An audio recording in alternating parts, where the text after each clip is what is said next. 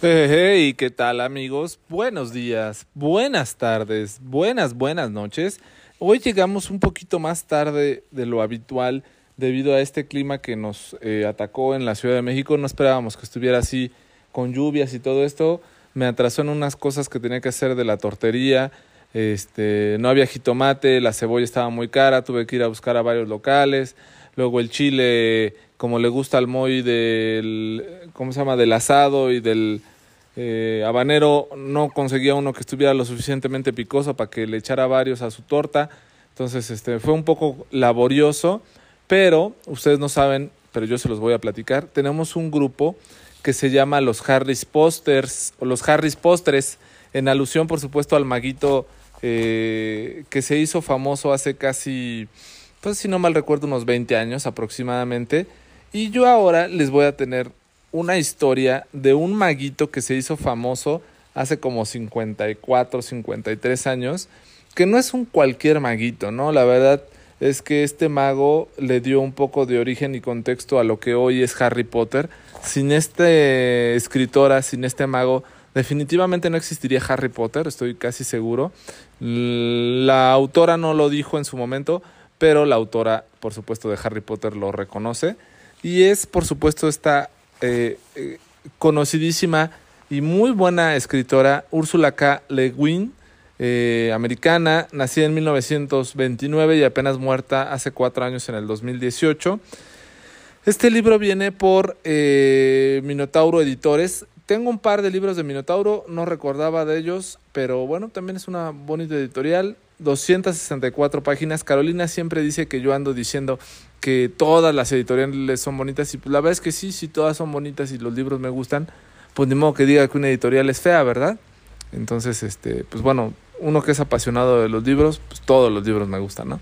Hay unas que creo que tienen mejores acabados y terminados, pero este es un buen libro y se llama Un mago de Terramar. Es el inicio de una pues trilogía, tetralogía, luego dicen que pentalogía, bueno, de las historias ya de Terramar, ¿no? Hay una edición súper padre con todas las historias de Terramar que tiene eh, los cuatro primeros libros eh, dibujados y todo eso. Y por supuesto en estas historias de Terramar, pues es el crecimiento del mago Gavilán, eh, que empieza por ahí de los 12 años y de una forma un tanto fortuita llega la magia, aprendiendo de una bruja que después lo va enseñando. Y en unas pocas páginas o en unos pocos capítulos vas viendo cómo un niño se hace en alguien más desarrollado, más grande, y empieza a tener sus clásicas desventuras de un crecimiento, eh, pues sí, humano, ¿no? En el cual somos niños, pasamos a la juventud, a la pubertad y hacemos tonterías. Pues así le pasa eh, en su momento a Gavilán, que ya después eh, le llaman o le intitulan Get, y así lo conoce, ¿no? Tiene varios amigos magos y, casi todo se hace con el poder de la palabra, ¿no? Todo lo que tú puedas pronunciar es todo lo que puede suceder y eso me pareció algo muy bonito, muy relevante de, la magia, ¿no?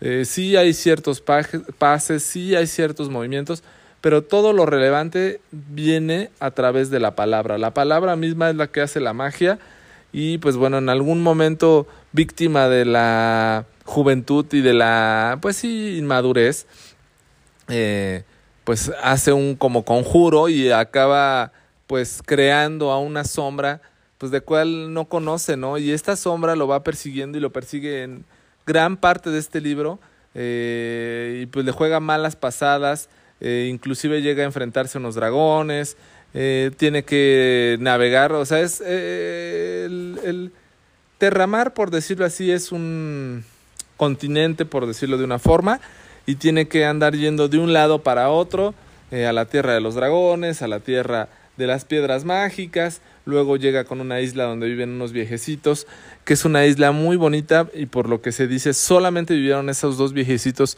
durante todo el tiempo en esa isla remota y, y bueno, en ese periplo que va haciendo Get o Gavilán durante toda la historia, pues gran parte se debe a que él creó esa sombra y esa sombra lo sigue.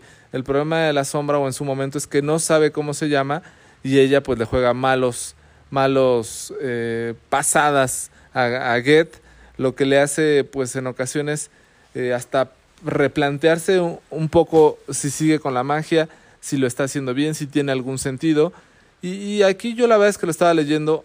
Yo no he leído ningún libro de Harry Potter, he visto algunas películas, pero sí me recordó mucho, pues dije, oye Úrsula, pues tú realmente escribiste pues todo lo que es Harry Potter, ¿no? O sea, todas las cosas que pasan en sus películas, todos los hechizos y eso, pues están en este libro, o sea, yo no sé por qué estas nuevas generaciones se dejan tan sorprendidos por un maguito de que ha llevado al cine y todo eso, pero Úrsula K. Lewin hace más de 50 años pues tenía este tipo de libros y la ciencia ficción pasaba en esas épocas que no era tan reconocida y eh, menos en las mujeres, ¿no? Entonces, me parece increíble que un libro tan valioso como es este Un mago de Terramar eh, esté tan poco difundido y tan poco conocido en nuestra actualidad y tú hoy en día dices Harry Potter y todo mundo, pues bueno, al menos yo amigas que tengo spoiler Areli, spoiler Carolina, pues casi casi se desgarran los cabellos y las ropas nomás por decir, no, es lo mejor que nos pudo pasar en la vida, pero pues no se han dado la vuelta a esta grandísima escritora Úrsula K. Lewin, que pues por supuesto es la mamá, madrina, abuela, creadora y casi le da de nalgadas al Harry Potter y ellas ni enteradas. Pero bueno, para ellas es este libro, espero que estén escuchando esta reseña. Y bueno, la verdad es que eh, no les quiero spoilear mucho el libro porque está muy padre y ojalá se acerquen a él. Hay una parte en la cual sí se separa un poco de la magia y, se va hacia otras cosas y lo padre de este libro, aunque es el primero de la trilogía aparentemente, es que no se basa en decir, ah, Terramar, o sea, te voy dando una, un, un, antecedente, ¿no? Terramar pasa esto, los magos van aprendiendo la magia así, y, o sea, como pasa siempre en las primeras partes, ¿no? Que es el antecesor a todas las futuras partes. En este caso es una historia completa, de inicio a fin, termina el libro, y ya cuando está la segunda parte de este libro, pues ya se hace una continuación, no hay una creación diseñada para que fueran tres, cuatro, cinco libros, ¿no? Es, es un mundo en, eh, entero de Úrsula K. Lewin, eh, tiene muchísimos libros, eh, obras maestras, esta es una de ellas, y en las cuales, pues nos, al menos a mí me deja marcado por, por, por acercarme a la, a la magia. Tengo otro libro, otro par de libros por ahí que tengo de magia que no he podido pues terminar, los he empezado, pero no, se ha podido terminar, como que me cuesta un poco de trabajo la magia, particularmente, pero este libro me gustó un montón. Eh, y bueno, la verdad es que sí reconoció en su momento Úrsula que se basó un poco en la historia de la serpiente de Uroboros, eh, de la mitología nórdica, si sale un dragón, de repente que pelea contra un dragón, ya no les voy a spoiler más, y también un poquito en El Señor de los Anillos, eh, para crear esa historia. Entonces, bueno, o sea, está basado un poco en una mitología nórdica y en Tolkien, ¿no? Dices, bueno, o sea, ¿en quién te estás inspirando para crear esta historia de magia? Pues bueno, es en grandes eh, fundamentos y grandes eh, cosas que te dan un guiño a esta enorme historia.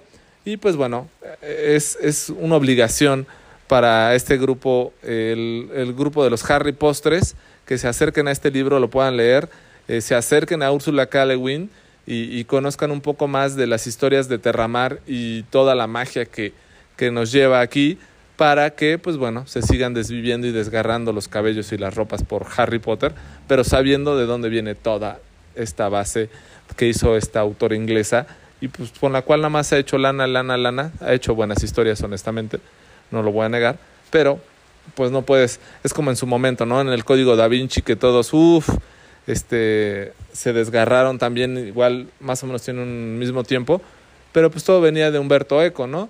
Eh, y, Humberto Eco pues no necesita mucha presentación, nunca la necesitó, todo el mundo sabíamos que era un escritor completísimo, complicado y con un raciocinio y capacidad intelectual y de narrativa impresionante, ¿no?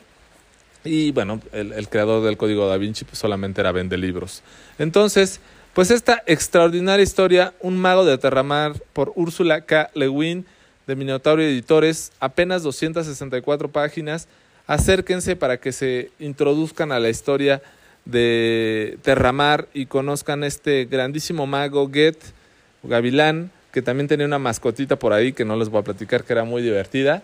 Y bueno, y así vayan conociendo un poco de, de dónde van saliendo las historias de magos. Seguramente de antaño hay muchas más, pero una de las más relevantes las trajo en su momento Úrsula y espero que les haya llamado la atención este libro y se acerquen a él. Yo soy Pavel, esto fue Un Mago de Terramar. Buenos días, buenas tardes, buenas, buenas noches.